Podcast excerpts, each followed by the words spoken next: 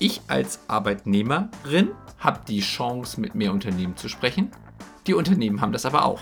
Und damit wird für mich persönlich meine Positionierung am Arbeitsmarkt auch nochmal entscheidender. Und da sind wir dann am Ende wieder bei der Frage, was möchte ich lernen, was möchte ich denn sein, was macht mich glücklich. Denn ich glaube, erst wenn ich diese Fragen für mich selbst beantwortet habe und die Positionierung für mich selbst klar wählen kann, erst dann habe ich die Chance, wirklich eine klare Entscheidung treffen zu können, wohin zieht es mich und wohin geht die Reise. Helden der Arbeit. Wie werden wir 2030 arbeiten? Der Podcast zur Zukunft der Arbeitswelt von Daniel Schaffelt und René Tillmann. Ein wunderschönes, frohes neues Jahr und einen wunderschönen guten Morgen, liebe Heldinnen und Helden der Arbeit. Und das gleiche auch von mir. Alles Gute euch, lasst euch von guter Energie durch das Jahr treiben. Und achtet nicht so viel auf diese ganzen negativen Auguren und Medien da draußen, sondern lasst euch ein bisschen mehr von euren positiven Gefühlen leiten. So. Boah. Mein Beitrag hier schon. Meine Güte, da steigst aber hart ein. Ich steige ein, auf jeden Fall. Ja, ja Wahnsinn. Es ist aber auch äh, tatsächlich ein Stück weit, nee, nicht ein Stück weit, sondern auch große Überzeugung. Ja, dann sind wir ja schon eigentlich direkt beim Thema. Ich wollte ja eigentlich erstmal fragen, wie es dir geht, aber wenn du schon sofort so einsteigst. Ja, mir geht's sehr gut. Ich kann es gleich vorwegnehmen. ja, komm jetzt hier. Ist, ist ja, ja, ja, alles gut, alles gut. Dann wollte ich nämlich eigentlich direkt mal fragen, aber das, also die Frage hast du ja schon gerade beantwortet, ob du denn gute Vorsätze fürs neue Jahr hast, aber den ersten Vorsatz hast du ja gerade schon formuliert. Also ich habe jetzt nicht so gute Vorsätze fürs neue Jahr, dass man endlich mal mehr Sport treiben muss und endlich mal äh, dies und endlich mal jenes. Aber was ich schon immer mache, und das ist mir auch wichtig, dass ich mich kurz nach, also zwischen Weihnachten und Neujahr oder, oder auch in der ersten Januarwoche, dass ich mir da wirklich mal mehrere Tage nehme und an jedem Tag dann auch so anderthalb, zwei, drei Stunden und einfach mal reflektiere, was war, was war gut, was war nicht so gut und mich tatsächlich kalibriere. So in dem Sinne von, was tut mir gut, was tut mir nicht gut. Ja, was tut vielleicht meinem Umfeld gut, was tut meinem Umfeld nicht gut, wenn ich mich auch wie auch immer verhalte. Und was tut auch unserem Unternehmen gut und was tut unserem Unternehmen vielleicht auch nicht gut und welche Lehren kann ich daraus ziehen. Und dann versuche ich mir jedes Jahr nicht allzu viele, vier, fünf Ziele vorzunehmen, die immer im persönlichen und beruflichen Umfeld verortet sind, aber auch relativ eng verortet sind. Also Freunde, also Familie, Freunde, mhm. Unternehmen, ich selbst. Und mittlerweile ist das so seit, also bei mir war es ja im, im letzten Jahr, also der Wechsel von 20 auf 21, weil 20 einfach so ein hartes Jahr war, habe ich da relativ viel in mir kalibriert. Dieses Jahr war das gar nicht so wahnsinnig nötig weil ich mit vielen Punkten, die ich, ges äh, die ich im, im, gestern, die ich im letzten Jahr so für, für, für mich und mein Umfeld verändert habe, sehr zufrieden bin. Mhm. Deswegen kann es auch sein, dass von den vier, fünf Punkten auf meiner Liste auch drei unangetastet bleiben und zwei nur justiert werden. Mhm. Beispielsweise. Ne, aber das mache ich, mache ich schon regelmäßig. Das ist mir wichtig. Hast du denn mal ein Beispiel, was da so draufsteht? Ja, das ist, das ist auch tatsächlich relativ banal zum Teil. Ich suche mal eben raus. Immer am Mann.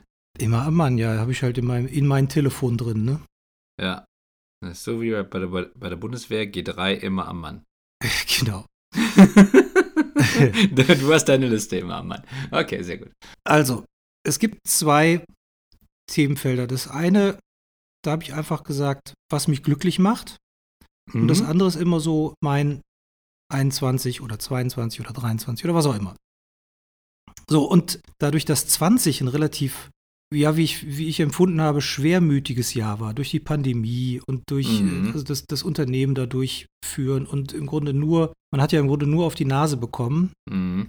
oder viel, finde ich, habe ich einfach gemerkt, dass ich mir diese Dinge auch zu stark zu Herzen genommen habe. Und dadurch mhm. natürlich auch im Alltag und auch im familiären und im Freundschaftsalltag eine Ernsthaftigkeit bekommen habe, die mir einfach gar nicht gut zu Gesicht steht. Die auch Nö. gar nicht meinem Naturell entspricht. Das kann ich total bestätigen. Ja, und ähm, deswegen war der erste Punkt, den ich mir damals aufgeschrieben hatte, mehr Quatsch, mehr innere Unabhängigkeit. Mhm. Das hört sich jetzt vielleicht bescheuert an, ist aber ganz wichtig, dass man, oder, oder ich habe es für mich als wichtig empfunden, dass man, dass man eben auch albern ist, einen falschen Witz an der falschen Stelle macht, Das heißt ja nicht, dass einem die Ernsthaftigkeit abhanden kommt. Darum geht es überhaupt nicht, sondern es geht darum, sich eine, eine innere Unabhängigkeit von den Zwängen da draußen zu erhalten, um einfach freier, unbeschwerter denken zu können. Ja, kann ich total nachvollziehen. Also geht mir eigentlich ähnlich, denn ich habe tatsächlich einen, einen guten Vorsatz, den ich aber auch schon seit letztem Jahr hege, den ich aber letztes Jahr eigentlich nicht so viel habe umsetzen können, wie ich wollte und wo ich mir jetzt vorgenommen habe, das wirklich wieder mehr in Angriff zu nehmen und das ist tatsächlich mehr singen. Und damit meine ich gar nicht unbedingt irgendwie mich, mich irgendwie in einem Chor zu engagieren oder so, sondern vor allen Dingen mit Freunden singen. So, weil, und weil, weil ich singe in der Regel halt in ausgelassener Stimmung. So, ne? Wenn ja. man halt eben mit, sich mit Freunden wohlfühlt, wenn man Blödsinn macht, wenn man eben halt äh, zum Beispiel halt eben auf, dem, auf einem Kölner Karneval unterwegs ist oder eben halt auf einem Konzert oder eben halt einfach auch nur mit Freunden sich abends trifft und dann eben Musik hört, die man mag und, und eine, eine Atmosphäre hat, die man mag. Und das führt dann am Ende dazu. Also das heißt, wenn das dann quasi das Ziel ist, dann muss man dafür halt eben erstmal die Voraussetzungen schaffen. Und genau die, diese Entspanntheit, die dazu führt, dass man am Ende mal einen Abend hat, wo man sagt, so toll, wir haben richtig viel gesungen oder so. Das ist genau die Grundhaltung dahinter, die du, glaube ich, gerade auch genannt hast. Also deswegen kann ich total gut nachvollziehen. Und ich kann auch deins total gut nachvollziehen. Es geht einfach darum, ja, Körper und Geist so, so ein bisschen von dem, von dem Wahnsinn des Alltags zu entkoppeln, weil sonst ja. zerreibt man sich. Ja, ja, ich habe ich hab einen Freund, der das, der das für sich genauso vorgenommen hat, der nämlich letztes Jahr halt auch eine schwere Corona-Infektion hinter sich gehabt hat mhm. und da auch wirklich schon sehr stark gelitten hat und auch knapp davor gewesen ist, das nicht zu überstehen und der die also der, der genau die gleichen Vorsätze für sich genommen hat, der das vielleicht etwas anders formuliert, aber der hat auch für sich jetzt schon auch schon anfängt, eben da die Weichen zu stellen und zu sagen, so, es gibt viele andere Themen, zum Beispiel berufliche Themen, die zwar alle gefühlt irgendwie wichtig sind, aber am Ende lange nicht so wichtig wie die geistige und körperliche Stabilität. Ja, wobei ich glaube, dass das, dass das überhaupt nicht singulär oder solitär zu betrachten ist. Denn ich glaube, das eine korreliert mit dem anderen. Ja, ja, klar. Klar, nur die Frage ist, wie viel Prozent nimmt welcher Teil deines Lebens in Anspruch? Und ich glaube, da war, also bei ihm ist die Erkenntnis, dass da die Verteilung in den letzten Jahren nicht die richtige war. Okay, gut. Das ist, glaube ich, seine Erkenntnis dahinter. Aber die Zielsetzung ist die gleiche, nämlich zu sagen, das, was mich glücklich macht, sollte mich antreiben. Genau. Du hast ja gerade schon gesagt, also wenn, wenn mich zum Beispiel glücklich macht, dass ich im Beruf Dinge erreiche, dann kann das ja auch ein, ein sehr guter Treiber sein. Und also ich glaube, wir beide haben ja trotzdem halt auch, auch viele Dinge, die uns auch beruflich antreiben, von denen wir sagen, das möchten wir erreichen und das sind Dinge, die uns motivieren. Das muss ja nicht das Einzige sein, aber es ist halt natürlich trotzdem ein wichtiges Thema. Und ich glaube, die wichtigste Frage dahinter ist ja erstmal, kann ich überhaupt für mich schon sagen, wann ich glücklich bin? Denn das ist ja eigentlich die Grundvoraussetzung dafür, um wiederum sagen zu können, ich habe ein Ziel erreicht. Also wenn man immer davon ausgeht, dass das Ziel nicht bedeutet, ich möchte x Euro mehr im Jahr verdienen. Das natürlich, das kann auch ein Ziel sein, aber das ist aus meiner Sicht ein sehr, ja, eigentlich kleines Ziel, wenn man bedenkt, dass man äh, irgendwie das alles an Geld festmacht. Also ich habe für mich ein klares ja, klare, also wirklich ganz konkrete Punkte, von denen ich mittlerweile weiß, dass sie mich glücklich machen. Die habe ich für mich definiert und da spielt Geld, also Geld spielt jetzt in diesen Punkten keine Rolle. Natürlich ist es immer, immer gut, wenn man Geld zur Verfügung hat, ja. ja um, um sich einfach die Dinge des Alltags zu leisten. Gar keine Frage. Aber was ja glücklicherweise der Fall ist, so dass ich mir da keine, keine großen Sorgen machen muss, aber, aber Geld oder materielle Dinge spielen in meinem Glückskosmos wirklich überhaupt gar keine Rolle. Ja, genau. Also geht mir genauso. Und wenn wir jetzt mal davon ausgehen, dass auch unsere Heldinnen und Helden der Arbeit vielleicht Geld nicht mal als, als den primären Treiber betrachten, dann ist ja die Frage, wenn, wenn, man, wenn man jetzt sagt, ich möchte glücklich werden, und ich weiß auch ungefähr, wann ich glücklich bin, aber ich bin es im Moment noch nicht, dann könnte ja 2022 ein Jahr sein, in dem man sich vornimmt, das mal in Angriff zu nehmen. Mhm. Wenn man jetzt davon ausgeht, dass der Beruf sicherlich eine wesentliche Säule ist, die dazu beiträgt, dass man am Ende für sich sagen kann, okay, jetzt bin ich glücklicher als vorher, dann wäre ja die nächste Frage, ist 2022 denn ein gutes Jahr, um sowas in Angriff zu nehmen? Also stimmen die Arbeitsmarktparameter mit meiner persönlichen Situation überein? Also ist, macht es Sinn, zum Beispiel mich beruflich zu verändern, wenn ich jetzt mal davon ausgehe, dass das Glück, was ich erreichen möchte, nicht mehr mit meinem aktuellen Arbeitgeber erreichbar sein kann. Mal so als Beispiel. Mhm. Oder vielleicht auch andere Dinge. Also ich meine, ich bin zufrieden mit meinem, mit meinem Job, mit meinem, mit meinem Arbeitgeber, aber vielleicht nicht mit der Art, wie meine Fähigkeiten gefördert werden. Gibt es da Möglichkeiten, dieses Jahr meine Fähigkeiten besser einzubringen oder für mir vielleicht auch neue Fähigkeiten anzueignen, weil ich selber vielleicht sogar merke, dass meine Fähigkeiten nicht mehr ausreichen für das, was mein Arbeitgeber von mir verlangt. All das sind ja verschiedene Dinge, die dazu führen können, dass ich jetzt erstmal für mich selber denke, hm, glücklich bin ich noch nicht so ganz. Also da irgendwo knirscht es noch. Und ich würde gerne heute mal versuchen, ein bisschen zu beleuchten, ob 2022 ein gutes Jahr dafür ist, um daran was zu ändern. Ja, sehr gerne. So, aus dem Bauch heraus, was würdest du denn denken? Was wird uns 2022 erwarten, wenn es so um die Entwicklung auf dem Arbeitsmarkt geht?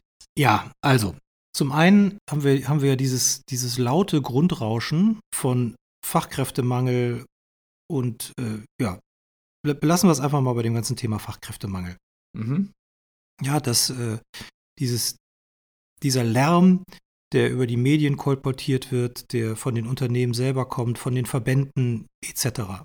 Ich, ich mag diese Begrifflichkeiten nicht, weil sie, weil sie immer ein, ähm, also ein Machtgefüge äh, implizieren. Aber es ist ja ein Arbeitnehmermarkt. Mhm. So, bis vor ein paar Jahren war es noch ein Arbeitgebermarkt, mittlerweile ist es ein sogenannter Arbeitnehmermarkt. Das heißt, die, die, die Bewerberinnen können sich mehr oder weniger, oder man sagt, dass sie sich mehr oder weniger die Jobs aussuchen können, von den Bäumen pflücken können. Mhm. So, dem ist sicherlich so, wahrscheinlich nicht in allen Bereichen, aber in, in vielen Bereichen. Also ob das jetzt, also durchaus auch in Helferjobs, weil das ganze Thema Logistik natürlich immer stärker wird, aber eben auch, klar, IT, Ingenieurwesen, aber auch Marketing, Vertrieb. Also es wird mehr oder weniger in allen möglichen Bereichen händeringend gesucht. Je spezialisierter, desto schlimmer. So, wenn man das mal unterstellt und wenn man sagt, okay, die, die Zeit für euch, liebe Bewerberinnen und Bewerber, war mehr oder weniger noch nie so gut wie jetzt. Das ist mal Punkt 1.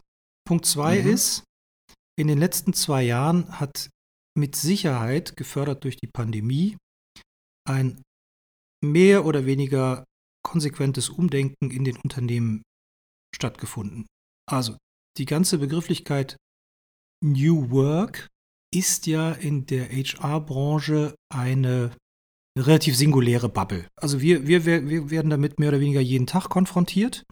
Ich glaube, dass die in der Breite der Gesellschaft noch nicht ansatzweise angekommen ist und ich glaube auch noch nicht in der Breite der Unternehmerschaft. Das ist die Spitze des Eisbergs.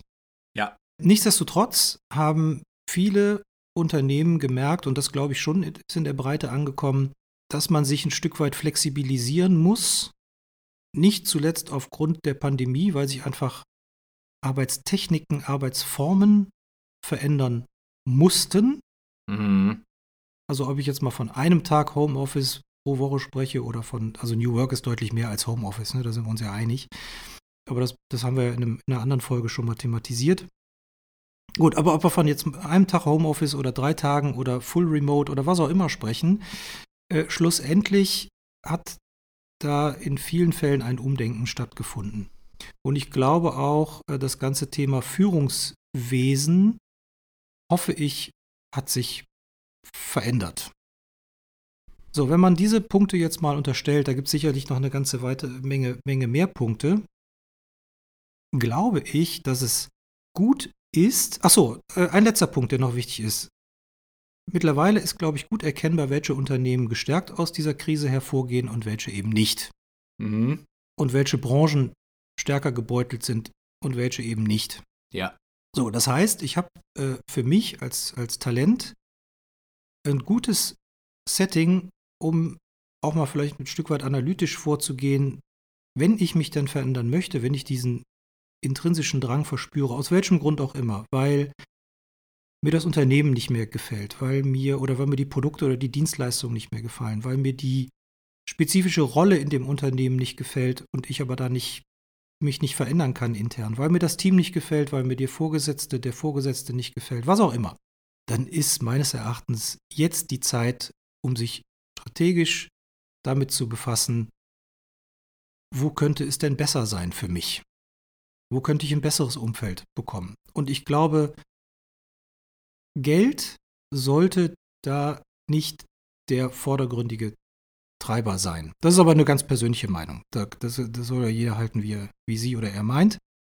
Ich glaube aber, äh, dass Aufgabe, Umfeld und Sinnhaftigkeit drei weitere gleichwertige Komponenten zum, zum Gehalt sind, mindestens. Ja. Ja, das glaube ich auch. Und das, was du jetzt so gesagt hast, auch in Bezug auf die Marktentwicklung in Deutschland, das ist ja auch die gängige Meinung der Experten. Also zum Beispiel, wir bezahlen von der Hans-Böckler-Stiftung, die zum Beispiel sagen, dass für 2022 ein Bruttoinlandsproduktwachstum von 4,2 Prozent erwartet wird nach 2021, wo auch schon 4,9 Prozent erwartet wurden. Ich glaube, jetzt am Ende sind es etwas weniger in 2021, aber trotzdem, so, ne, natürlich die Wirtschaft erholt sich erstmal aus dem äh, Schock von 2020 und die Voraussetzungen für die allermeisten Unternehmen sind ja zumindest mittlerweile klar ablesbar. Das, was du ja gesagt, gerade gesagt hast, dass man erkennen kann, welche Unternehmen gestärkt aus der Krise hervorgehen, das ist ja jetzt kein großes Geheimnis mehr. Nee. Also. Das war 2020, war das sicherlich noch anders und bis in Sommer 21 war das sicherlich auch noch ein bisschen schwieriger zu erahnen. Ja, da kam natürlich dann auch viel gefühlte Unsicherheit dazu, die vielleicht gar nicht tatsächlich existiert hat, aber ich glaube, auch diese Emotionalität ist ja jetzt ein Stück weit raus. Und deswegen kann man da sicherlich deutlich analytischer vorgehen, wie du gerade gesagt hast. Also das wäre schon mal die erste, der erste Punkt, der eigentlich belegt, dass 2022 ein gutes Jahr ist, um sich neu aufzustellen, wenn man denn denkt, dass das notwendig ist. Und in dem Kontext, klar, geht es natürlich also was ist die erste Einflugschneise? Die ist in der Regel ja eine, eine Stellenanzeige, wo auch immer, auf der Karriereseite oder wie auch immer. Mhm. So, das heißt, es geht erstmal um eine Rollenbeschreibung. Aber die Rollenbeschreibung, das wissen wir ja alle, die ist nie so konkret wie das, was man am Ende des Tages wirklich tun, muss, tun soll. Ja. Und sie ist ja auch nur eine Momentaufnahme. Ja. ja. Also das ist ja vielleicht eine Rollenbeschreibung für die nächsten ein, zwei, drei Jahre. Wir wissen aber noch nicht, wo, wohin die sich dann entwickeln kann. Ja. So, von daher würde ich als Bewerberin oder als Bewerber natürlich mich auf eine Rolle bewerben, ja. Aber diese Rolle dann in den Gesprächen sehr stark hinterfragen. Und zwar auch äh, dahingehend hinterfragen, mit wem arbeite ich zusammen, was sind Schnittstellen zu anderen Menschen, welche Form von Menschen sind das, wie sind die Teams aufgebaut, welche Charaktere befinden sich auch in den Teams, welche Art von Haltung oder Denken ist erwünscht. Also, dass man so diese ganzen weichen Faktoren viel stärker abklopft als die, ja, als die offensichtlichen Faktoren, die in der Stellenanzeige stehen und von denen wir alle wissen, dass Stellenanzeigen häufig ein Ergebnis sind von, ja, stiller Post. Hm. Ja, muss, muss man ich ja mein, sagen. Das wissen wir jetzt vielleicht dann sogar noch etwas besser als dann vielleicht der, der Mensch, der einfach nur so ab und zu mal eine Stellenanzeige liest. Ja, genau. also, ne, also das ist uns leider deutlich bewusster, aber tatsächlich ist es trotzdem genauso wie du sagst, eine Stellenanzeige bildet natürlich nie die Arbeitsrealität ab. Ich meine, das dürfte jedem bekannt sein, der schon mal vielleicht einfach nur eine Stellenanzeige gelesen hat die die Position beschreibt, in der er oder sie selber arbeitet. Und sich dann hinterfragt, so, was mache ich denn eigentlich den ganzen Tag und was steht in der Stellenanzeige drin? Da dürfte es immer Unterschiede geben. Aber die wichtigsten Fragen sind, wie du gerade richtig gesagt hast, auf der einen Seite die Schnittstellen in andere Bereiche des Unternehmens, eben auch der, das Umfeld, in dem ich arbeite. Aber was eben auch 2022 wichtiger wird, ist diese Gemeinschaft, die im Unternehmen gelebt wird und auch die Werte, für die das Unternehmen steht. Und weil du ja gerade gesagt hast, so mit wem arbeite ich zusammen? Das kann ich natürlich in einem Bewerbungsgespräch, auch in mehreren Gesprächen, noch nicht im Detail bewerten. Aber wenn es zum Beispiel die Möglichkeit gibt, innerhalb der Vorstellungsrunden, die ich habe, also noch bevor ich den Arbeitsvertrag unterschreibe, auch mal Kollegen kennenzulernen, habe ich natürlich eine größere Möglichkeit einzuschätzen, ob daraus eine Gemeinschaft werden kann. Und das ist tatsächlich einer der großen Trends auch für 2022, dass dieses Thema Gemeinschaft wächst oder wichtiger wird, auch weil eben Remote eine Selbstverständlichkeit geworden ist. Das ist heutzutage ja überhaupt nichts Besonderes mehr. Vor zwei Jahren war es noch was total Besonderes zu sagen, dass ich irgendwie mal im Homeoffice arbeite. Jetzt ist es Standard. Heißt also auch, ich sehe die Kollegen danach wahrscheinlich, also in, einer, in einem neuen Job, nicht mehr so häufig persönlich, wie ich es vor der Pandemie getan hätte. Trotzdem möchte ich gerne, dass eine Gemeinschaft entstehen kann von Menschen, mit denen ich nicht nur während der Arbeitszeit gerne Zeit verbringe, sondern vielleicht auch darüber hinaus und das aber dann nicht mehr so in der Form machen kann, wie es vielleicht vorher mal der Fall gewesen ist, wo man sich dann irgendwie locker am schwarzen Brett irgendwie für den Betriebssport einträgt oder, oder irgendwie beim, beim, beim, beim Kaffee halt eben die neue Badmintonrunde klar macht oder so. Das, das geht halt eben jetzt alles nicht mehr ganz so einfach. Dementsprechend sollte natürlich die Persönlichkeiten, mit denen ich irgendwie viel Zeit verbringe auf der Arbeit, sollten vielleicht noch näher an meiner Persönlichkeit liegen, oder sie ergänzen, sagen wir vielleicht mal, als das vorher der Fall gewesen ist. Und das ist sicherlich dann auch ein Punkt, der für die Bewerbungsphase eine Herausforderung darstellt, weil das zu bewerten ist natürlich auch schwierig, also in kurzer Zeit mit wenig Gesprächen. Aber trotzdem ist das sicherlich ein Punkt, auf den man, wenn man stärker darauf achtet, auch mehr Voraussetzungen schaffen kann, dass man in einem neuen Job zufriedener ist. Mhm. Ja, absolut.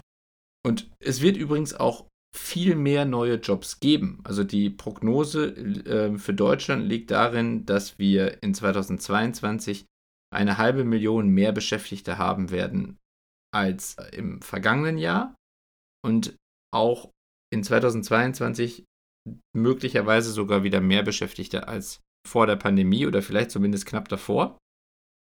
Ähm, es geht, äh, es ist übrigens auch ein, eine Verschiebung hin zu mehr sozialversicherungspflichtigen Beschäftigungsverhältnissen.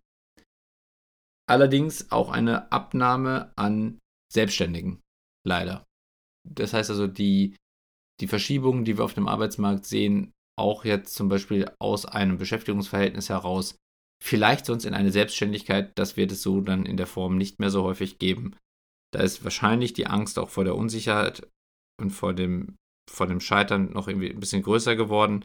Gleichzeitig haben es natürlich auch gerade einige Selbstständige in den gebeutelten Branchen nicht geschafft, die Pandemie zu überstehen. Trotzdem wird es mehr Jobs geben, was also bedeutet, es ist, wie du gerade schon gesagt hast, ein Arbeitnehmermarkt und damit eigentlich die beste Voraussetzung, um einen Wechsel anzustreben, wenn man unzufrieden ist. Oder also zumindest irgendwas zu tun. Man muss ja nicht zwingend sofort einen Job wechseln, nur weil man unzufrieden ist. Aber es gibt ja auch Möglichkeiten, sich selbst zum Beispiel weiterzubilden. Das wäre auf der einen Seite natürlich wünschenswert, wenn das Unternehmen vielleicht etwas für mich macht. Aber ich kann ja auch nicht die ganze Zeit nur da sitzen und warten, bis mir irgendwas in den Schoß fällt, sondern ich muss vielleicht auch mal selber aktiv werden. Und da geht es natürlich dann auch darum, was muss ich denn lernen? Was sind denn Fähigkeiten, die für meine Persönlichkeit, für meine berufliche Weiterentwicklung relevant sind. Und da müssen wir dann vielleicht auch nochmal ganz kurz Werbung in eigener Sache machen, denn da ist ja dann auch die Frage, wo finde ich solche Informationen? Wer hilft mir dabei, besser zu verstehen, was ich lernen sollte oder was Unternehmen von mir erwarten in meinem Kontext, in meinem Fähigkeitenkontext. Und da haben wir Ende letzten Jahres ein Tool zur Verfügung gestellt, was diese Möglichkeiten bietet, das rauszufinden. Also ähm, wenn, wenn, wenn du, liebe Heldin, lieber Held der Arbeit, dich bei HighJob anmeldest, gibt es da einen Bereich Karriere und dort kannst du dann ganz genau erkennen, welche Fähigkeiten deine Wettbewerber, also sprich andere Menschen auf dem Arbeitsmarkt, die, die, die in den gleichen Bereichen tätig sind oder die die ähnlichen Interessen haben, welche Fähigkeiten diese haben und auch welche Fähigkeiten und welche Schwerpunkte von Unternehmen gewünscht werden, sodass du dir Gedanken machen kannst, wenn du jetzt etwas lernen möchtest, was das denn vielleicht sinnvollerweise sein sollte. Genau. Das haben wir letztes Jahr, äh, Ende letzten Jahres ähm, gelauncht. Das ist noch in einer Beta-Version. So, von daher äh, könnt ihr ja mal schauen, könnt euch ja mal anmelden und äh, gebt uns gerne Feedback, äh, was ihr da, was ihr findet, wie ihr es findet, was ihr möglicherweise auch vermisst. Genau. Wichtig ist einfach nur, man muss in der Lage sein, fundierte Entscheidungen zu treffen. Und wie du ja gerade gesagt hast, 2022 ist ein gutes Jahr dafür. Die Datenlage ist wieder eindeutig. Also man kann Entscheidungen treffen auf Basis von Fakten, also nicht von äh, reinen Emotionen. Und alles das, was eben auch so an, an Prognosen für den Arbeitsmarkt vorliegt, steht quasi auf, auf grün. So, es wird mehr Jobs geben, es wird mehr ähm, erstmal mehr Möglichkeiten geben, sich selbst zu verwirklichen. Die Unternehmen haben auch solche Themen wie Diversität und Transparenz als wesentliche Treiber auf dem Arbeitsmarkt erkannt. Mhm. Auch wenn das sicherlich immer noch lange nicht in der breiten Masse angekommen ist, aber es wird immer wichtiger. Gleichzeitig muss man aber auch sagen, also die Möglichkeiten, einen neuen Job zu finden, sind besser geworden durch, durch die Remote-Arbeit weil ich kann mich theoretisch ja überall bewerben. Gleichzeitig habe ich hier eine Studie von, von Glassdoor, die das äh, analysiert haben, die halt auch sagen, dass Unternehmen in Deutschland im Jahr 2021 versus 2022 oder äh, in der Vorpandemiezeit zur, zur jetzt Nachpandemiezeit mehr als doppelt so häufig im Wettbewerb mit Remote-Arbeitsplätzen stehen was also bedeutet im Umkehrschluss, dass der dass sich auf der einen Seite die Unternehmen mit mehr Wettbewerb beschäftigen müssen, um die Arbeitnehmerinnen zu gewinnen.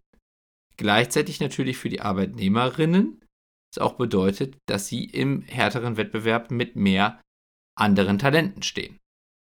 Also der Arbeitsmarkt wird insgesamt breiter. Also mhm. es, es gibt mehr Player auf beiden Seiten. Okay. Aber damit wird der Wettbewerb, also ich, ich als Arbeitnehmerin habe die Chance, mit mehr Unternehmen zu sprechen.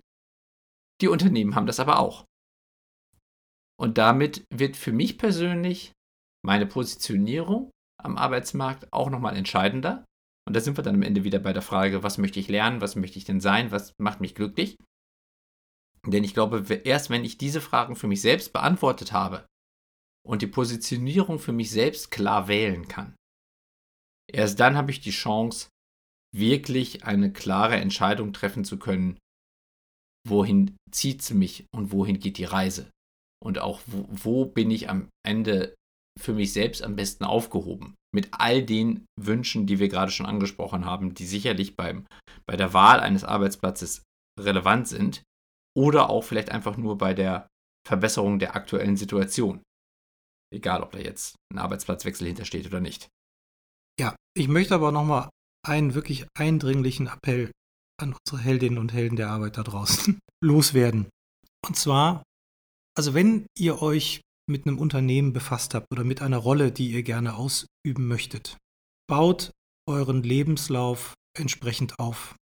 Sorgt dafür, dass alle relevanten Informationen drin sind. Sorgt dafür, dass erkennbar ist, dass in den Rollen, die ihr gehabt habt, also sprich bei den Jobtiteln, die ihr hattet, auch klar wird, was sich dahinter verbirgt und welche Tätigkeit ihr in dieser Position ja, ausgeübt habt. Schreibt ein bisschen was zu euren Hobbys, möglicherweise auch zu persönlichen Motivationen. Damit meine ich jetzt nicht das Anschreiben an sich, sondern einfach nur, dass man aus einem Lebenslauf besser herauslesen kann, warum ihr potenziell dafür geeignet seid. Denn das ist nämlich auch, ich sag mal, ein Phänomen der letzten Jahre. Das ganze Anschreiben ist weniger wichtig geworden, weil da, ich sag's einfach mal so hart, immer der gleiche Sermon drin steht. Mhm. Ich habe ihre Anzeige gelesen und ich finde, ich passe total spitzenmäßig auf diese Rolle und so weiter und so fort. Das interessiert da draußen relativ wenige mehr. Das war früher anders. Umso wichtiger ist der aussagekräftige und wenn möglich fehlerfreie Lebenslauf geworden. Ja, mit der Auflistung aller Kenntnisse, die man hat, die, aller Software-Tools, die man beherrscht oder was auch immer, Zertifizierung etc. Schreibt das alles da rein. Es ist nicht schlimm, wenn es eher ein bisschen mehr als zu wenig ist. Ja. Denn das ist die erste Einflugschneise in die neue Rolle. Ist die schon nicht aussagekräftig, kann man, glaube ich, pauschal sagen, wird's nichts. Ja. Und man muss ja leider auch sagen, es, da noch nicht alle Unternehmen in Deutschland HighJob benutzen und deswegen auch noch nicht die Unterstützung einer KI haben bei der Analyse eines Lebenslaufs, ist eben halt auch wichtig, dass der Lebenslauf so präsentiert wird, dass jemand, der im Unternehmen sitzt, der oder die das, äh, den Lebenslauf liest, dann eben halt auch versteht, was ihr an Botschaft rüberbringen wollt. Genau, ganz wichtig. Also das, das sehen wir auch immer wieder, also wir, wir sehen ja viele, viele Lebensläufe. Und das ist schon ein Manko, das muss man sagen. Ja, aber das ist also jetzt wieder meine, meine ganz persönliche Vermutung, das liegt halt eben auch daran, dass sich diejenigen Menschen, die da einen Lebenslauf erstellen, ohne diesen Fokus darin zu haben, sich vielleicht selber auch noch gar nicht klar darüber sind, welchen Fokus sie denn eigentlich wollen. Denn am Ende, da sind wir jetzt wieder bei dem Thema, bin ich glücklich? Beziehungsweise was brauche ich, um glücklich zu sein? Und das jetzt mal vielleicht bezogen auf die berufliche Ausrichtung, muss ich ja erstmal wissen, was ich wirklich will. Nur dann, wenn ich weiß, wo ich, wo ich hin möchte und was mich glücklich macht, kann ich ja auch alle meine Erfahrungen, die ich schon gesammelt habe, auf diese Positionierung ausrichten. Und ich unterstelle mal, dass auf der einen Seite vielleicht dass man, dass nicht jeder sich darüber im Klaren ist, dass das Sinn macht, in einem Lebenslauf so einen Fokus zu setzen. Aber vielleicht auch ein Teil dieser Menschen diesen Fokus selbst für sich noch gar nicht gefunden hat. Sondern einfach nur das macht, was sie vielleicht immer schon gemacht haben, ohne sich wirklich zu fragen, ob es das ist, was sie wirklich wollen. Das ist jetzt ein extremes Beispiel, aber das ist mir mhm. so in den letzten drei, vier Wochen aufgefallen. Mhm. Wir suchen ja gerade selber, auch im Vertrieb und Kundenzufriedenheit ja. und in den unterschiedlichsten ja. Bereichen. Ja. Habe ich dir noch gar nicht erzählt. Wir bekommen im Moment überproportional viele Bewerbungen von Pflegerinnen und Pflegern. Ach. Krankenschwestern, Krankenpfleger etc. Die sind ausgebildet bis unters Dach. Das ist wirklich irre, was die alle für Fortbildung, Zertifizierung, und so weiter gemacht haben. Relativ junge Menschen. 25, 27, 31 in diesem Dreh. Die offensichtlich aus dieser Rolle daraus wollen in komplett andere Bereiche. So jetzt beeindruckt so ein Lebenslauf natürlich. Weil alle wissen, das ist eine harte Ausbildung, es ist ein harter Job. Ja. Äh, da noch nebenbei viele Zertifizierungen zu machen, da kann man davon ausgehen, dass da eine hohe Motivation hintersteckt. So, das würde ich zumindest jetzt mal aus so einem mhm. Lebenslauf lesen. Wenn der aber unkommentiert aufschlägt für eine Rolle, die da noch nie gemacht worden ist, dann gibt es Unternehmen wie uns, die sagen, okay, komm, die rufen wir jetzt mal an und versuchen mal zu verstehen, was sich dahinter verbirgt und welche Motivation sich dahinter verbirgt. Aber dann gibt es eben auch 99,8 Prozent der anderen Unternehmen da draußen, die sagen, passt nicht, weg. Das ist so. Das heißt, ihr müsst nicht jedes Mal ein Motivation Letter oder, oder, oder ein Anschreiben schreiben, aber versucht mal in dem Lebenslauf zu formulieren, warum der Wechsel und warum der Wechsel in diese Rolle. Was ich einfach ganz unabhängig davon echt schade finde, ist, Ist hart, dass, ne? ja, dass, also wenn man bedenkt, dass man so viele Fortbildungen und Spezialisierungen in seinem Beruf, in seiner Berufung vorgenommen hat, dass dann dieser Beruf auf einmal nicht mehr Berufung ist. Ich meine, Ja. da haben wir jetzt in, in den letzten zwei Jahren. Also mich wundert es ehrlicherweise überhaupt nicht. Nein, nein, haben wir schon, Ja. wollte ich gerade sagen, haben wir schon öfter darüber gesprochen. Pflege ist ja leider immer wieder auch eins der, der Ja, das ist immer noch ein politisches Thema, wie ich finde. Mhm. Da brauchen wir jetzt nicht absteigen in die, in die Katakomben. Gott bewahre. Nee, aber es, aber es fällt mir einfach auf. Ja, aber wie schade. Also so, sowas tut mir dann irgendwo ein bisschen in der, in der Seele weh, weil wenn man, wenn man bedenkt, dass da Menschen sich für einen Beruf entschieden haben, den auch schon einige Jahre ausgeübt haben, auch viel Zeit investiert haben, um sich weiterzubilden und dann am Ende feststellen, dass es aus welchen Gründen noch immer doch nicht die richtige ist, das ist einfach schade. Ist, ich meine, das ist, das ist ganz normal, aber das ist einfach trotzdem schade. Ja. Trotzdem aber auch wiederum mutig, sich dann eben doch noch davon abzuwenden und zu sagen, ich habe vielleicht einen Fehler gemacht. Da habe ich, hab ich jetzt auch zwischen den Jahren nochmal drüber nachgedacht, weil du hast ja gesagt, du, du kalibrierst dich da, da habe ich auch nochmal für mich selber so ein bisschen Zeit gehabt und, und mal drüber nachgedacht, so was, was, was sind so Dinge, die mich irgendwie in den letzten Jahren oder, oder eigentlich so in meinem Leben geprägt haben. Und da gab es tatsächlich eine Rede auf meiner Abschlussveranstaltung meines Abis. Und da hat tatsächlich ein Lehrer etwas gesagt, was mir total im Bus Bewusstsein geblieben ist, nämlich, also da ging es darum, die Wahl des Studienganges. Denn das war natürlich das, das wichtigste Thema, so nach also man jetzt in der Phase, so man, man hatte das Abi in der Tasche und was macht man jetzt als nächstes? So, welches Studienfach wählt man, wenn man studieren möchte? Mhm. Und da war die Aussage dieses Lehrers, seid offen dafür, Fehler zu machen. Und es ist nicht schlimm, wenn ihr euch geirrt habt.